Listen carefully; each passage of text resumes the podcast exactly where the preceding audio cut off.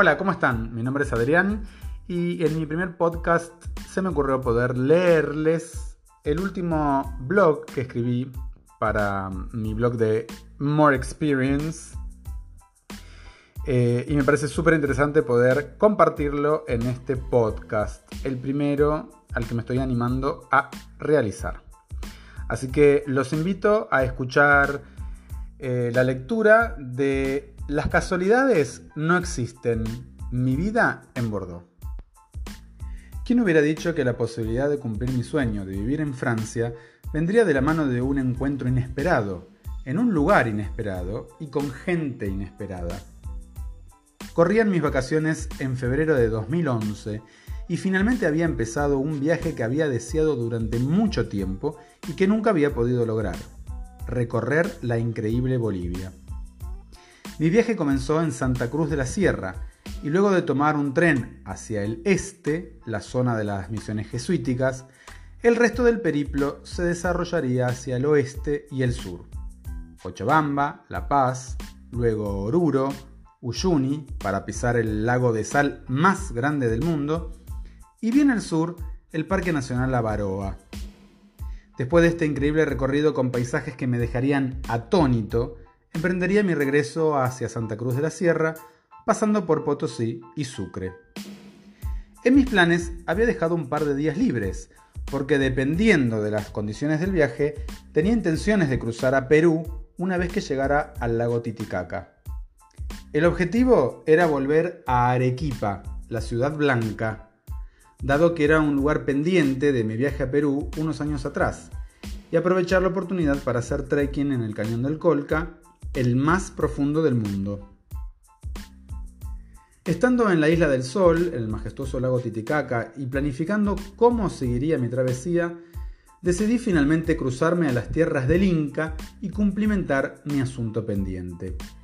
Conocí una ciudad increíble construida con piedra arequipa de color blancuzco, que justamente le da el apodo a esta acogedora ciudad. Iglesias, monasterios, recobas, la catedral, todo es alucinante. Arcos semicirculares y techos abovedados por doquier le dan su personalidad única. De hecho, fue declarada Patrimonio Cultural de la Humanidad. Luego de dos días de trekking por el cañón del Colca, esto merecerá otra entrada porque fue una experiencia única, y de vuelta a la Ciudad Blanca, debía regresar a La Paz para retomar mi recorrido hacia el sur y llegar al lejano Parque Nacional La Baroa, en las fronteras con Argentina y Chile. Dado que el sistema de transporte terrestre en Bolivia no me aseguraba llegar a tiempo a todos mis destinos, además había que sumarle las inclemencias del tiempo que podrían interrumpir alguna ruta inesperadamente, mapa en mano decidí buscar una manera alternativa de llegar a destino y esto terminó en un desvío hacia el sur del Perú hasta la ciudad fronteriza de Tacna, cruzando Chile a través de Arica, luego Iquique, Calama y finalmente San Pedro de Atacama, desde donde me permitiría cruzar los Andes hacia Bolivia exactamente a la altura del Parque Avaroa. De esta manera, realizaría el viaje hacia el sur por el suelo peruano y chileno en cambio de hacerlo por Bolivia. Estas son las cosas que me encantan de los viajes. Decidir cambios a último momento y encontrarse con lugares y emociones que jamás hubiera pensado vivirlos. Sin ser sencillo llegar a destino, dado a la combinación de autobuses, frecuencias reducidas y pasajes sobrevendidos, finalmente llegué a San Pedro de Atacama puerta del desierto más seco del planeta. Un pueblo muy lindo y cuidadosamente conservado, preparado exclusivamente para el turismo, por lo que ha perdido bastante de su espíritu autóctono, me recibe con mucha cordialidad y una manada de curiosos extranjeros. Para cruzar los Andes y entrar en el parque del lado boliviano, hay que hacerlo exclusivamente con un vehículo 4x4 y obligadamente a través de una agencia de turismo. Después de averiguar en varias agencias, compro la excursión de 4 días que me adentrarían en el parque, sin rutas marcadas, durmiendo en refugios, comiendo lo que nos dieran y a la buena del vaquiano que nos conduciría por uno de los lugares más increíbles que conocí en mi vida. El señor de la agencia me dice, buenísimo que viajes solo, porque solo me queda un lugar en la camioneta. Tú eres el que faltaba. Como mi curiosidad es casi incontrolable, no retuve ni un segundo mi lengua para preguntar ¿y de dónde son las otras personas? Son todos franceses, me dijo. Mi cara se habrá iluminado y mi sonrisa seguramente se habrá estirado de oreja a oreja. ¡Uy! Voy a practicar mi francés. Fue el diálogo que tuve conmigo mismo. Pero había que esperar al otro día para empezar la real travesía y conocer mis nuevos coequippers galos. Al día siguiente, emprendí la caminata para llegar al punto de encuentro donde un minibús nos cruzaría entre medio de los majestuosos Andes para dejarnos en el puesto fronterizo entre Chile y Bolivia. De allí comenzaría la travesía en 4x4 por el Parque Nacional. En el bus ya estaban acomodados mis compañeros galos preparados para la aventura. Bonjour, saludé observando a cada uno de ellos con una emoción inmensa de poder compartir, además de la aventura, un espacio para practicar el francés. Chequeamos documentos emprendemos la cuesta montañosa por la ruta 27, la misma que lleva hacia el Paso de Jama en la frontera con Argentina, y luego un desvío que nos dejaría en el destacamento de migraciones de Bolivia, donde nos esperaban las todoterreno. El viaje fue muy ameno y un poco tímido. En general, los franceses son muy reservados y no hablan demasiado si no tienen confianza. Migraciones hechas y subidos a la 4x4, nuestro conductor y guía sería quien nos adentraría por uno de los lugares más espectaculares y escenográficos que haya visto. Los días pasaron entre lagunas blancas, coloradas, verdes, hondas y hediondas, entre flamencos hermosos que posaban para las fotos y vicuñas emperifolladas en colores y atuendos andinos que adornaban las imágenes que tomaban nuestras retinas.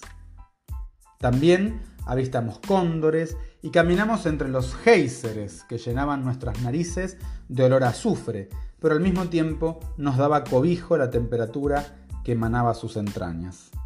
Dormimos en refugios de montaña muy bien organizados, con comidas bien calóricas y, con la compañía de otros turistas que descubrían atónitos la majestuosidad de la naturaleza sudamericana. Descubrimos campos y árboles de piedra en el valle de Dalí, emergiendo de un desierto surrealista. Anduvimos por caminos sin marcar y por caminos que no eran caminos. Solo la, naturaleza y el conocimiento de nuestro querido guía. Todo esto lo hicimos siendo observados por un gigante, un dios omnipresente y presente a la vez que abrazaba y coronaba toda esta naturaleza frente a nuestros ojos nada más y nada menos que el grandioso volcán Licancabur. Los días pasaban y el ambiente de camaradería de los siete que habitábamos la cajuela motorizada se hacía más amena, graciosa y disfrutable. Practicaba mi, mi, francés y a veces les traducía algunas palabras o expresiones en español que no entendían, aunque conocían muy bien nuestro idioma. Me ofrecieron corregir cada furcio que dijera en la lengua de Molière, lo que acepté sin dudarlo. La mayoría de ellos eran profesores universitarios, por lo que me sentía en un curso approfondi de la française. Las conversaciones iban desde temas de nuestro viaje y la naturaleza hasta historia y política latinoamericana. Nuestro camino seguía hacia el norte, al revés de lo planeado originalmente, con destino a Uyuni, descubrimos un pueblo minero que nos dio un crudo panorama de lo que significaba la explotación minera y de las personas. San Cristóbal de Lipes era un pueblo minero en la época de la colonia y aún hoy continúa siéndolo, aunque fue trasladado. Nos recibía con una fiesta popular de danza y música que alegraban y coloreaban por unos instantes lo monótono y grisáceo del lugar. La llegada al salar se hacía esperar. El camino se hizo más complejo y hasta ayudamos a otras camionetas con problemas técnicos en el camino. Las lluvias hicieron lo suyo y nos impidieron ingresar al salar Campo Traviesa, por lo que debimos ir primero al pueblo de Uyuni. Por toda espera tiene su recompensa. Y finalmente descubrimos ese mar inmenso, blanco, salado, interminable, vertiginoso. La 4x4 se abría camino sobre ese espejo natural en el que parecía que andábamos por el cielo, casi cayéndonos. La sensación era indescriptible. Por un lado, el vértigo de sentir que estábamos volando y por otro, la inmensidad que te hacía sentir una hormiguita, pequeña, insignificante. Disfrutamos del Museo de Sal, de las banderas de nuestros países, atadas por algún turista a unas cañas que hacían de mástiles y santuario internacional. Arremangados los pantalones y sin medias ni zapatos, nos echamos a caminar por ese campo de sal con formas pseudo-octogonales que raspaban nuestros pies. El delgado manto de agua que cubría la superficie salina hacía de espejo para reflejar todo lo que estaba por encima, envolviéndonos en un paraíso terrenal de celestes y algodones. Los más intrépidos se, fueron por allá, lejos, donde una serie de aparatos y personas rompían con ese horizonte perfecto e inalcanzable. Estaban filmando un comercial para una marca de ropa japonesa, con modelos japoneses y producción argentina. Después de un tiempo nos enteramos que esa publicidad era de Uniclo. Esto es el espacio de frivolidad.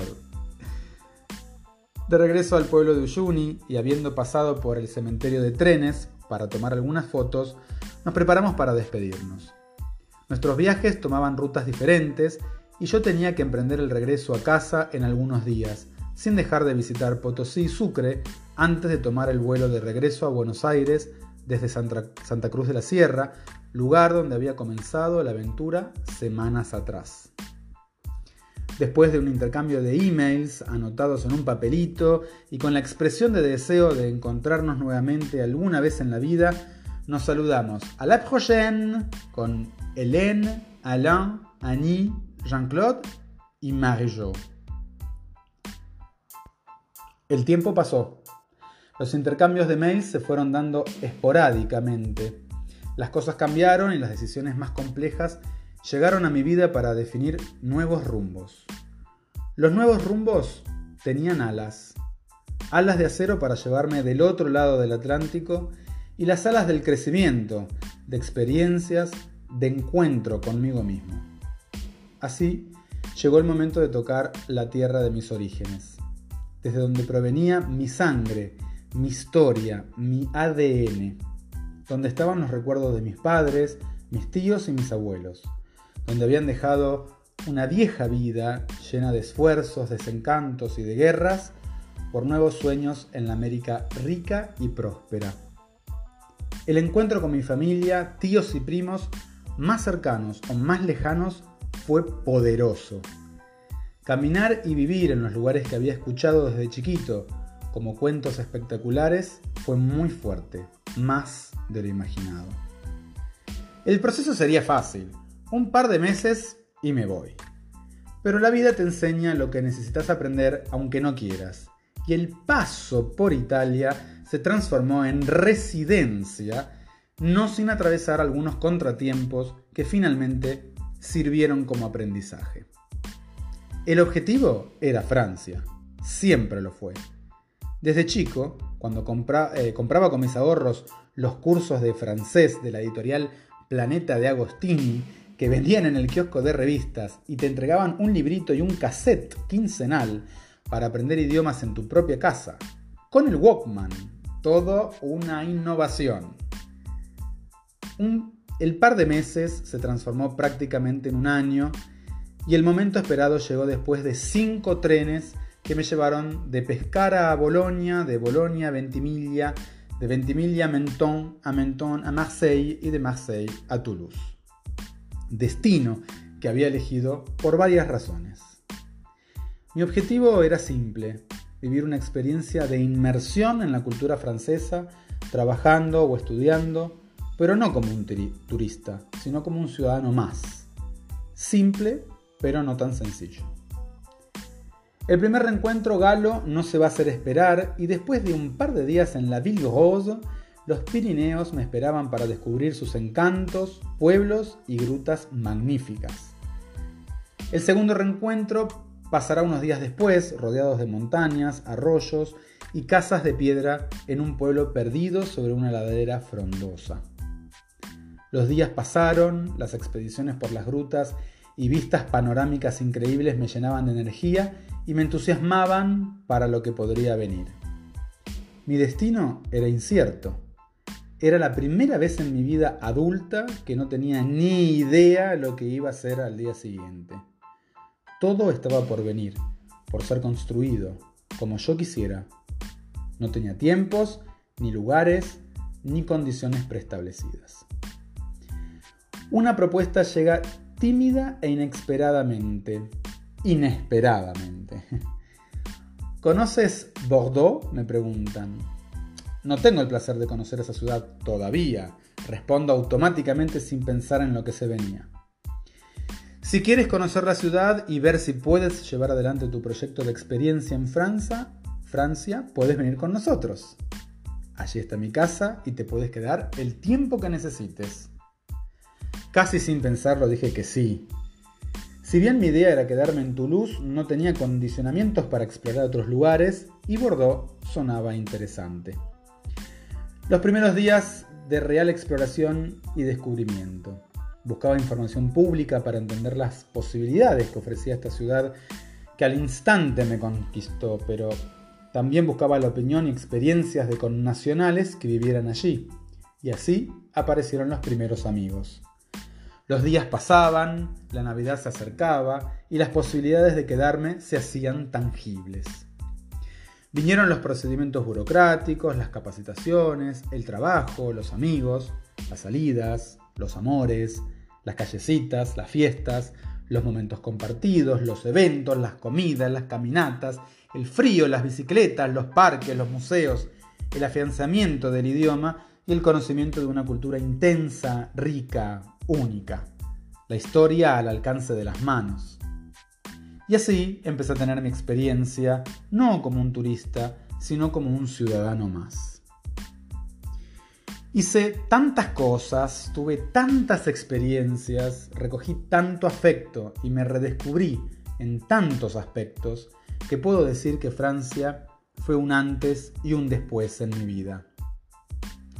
Mis días transcurrían en una casa Echop estilo Art Nouveau construida en 1913. Allí me abrieron las puertas y le dieron cobijo a mi proyecto.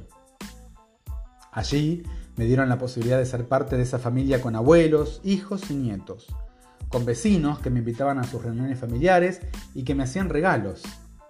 Allí aprendí el valor del tiempo compartido, las conversaciones calmas, el humor inteligente y la profundidad del pensamiento con un aperitif de por medio.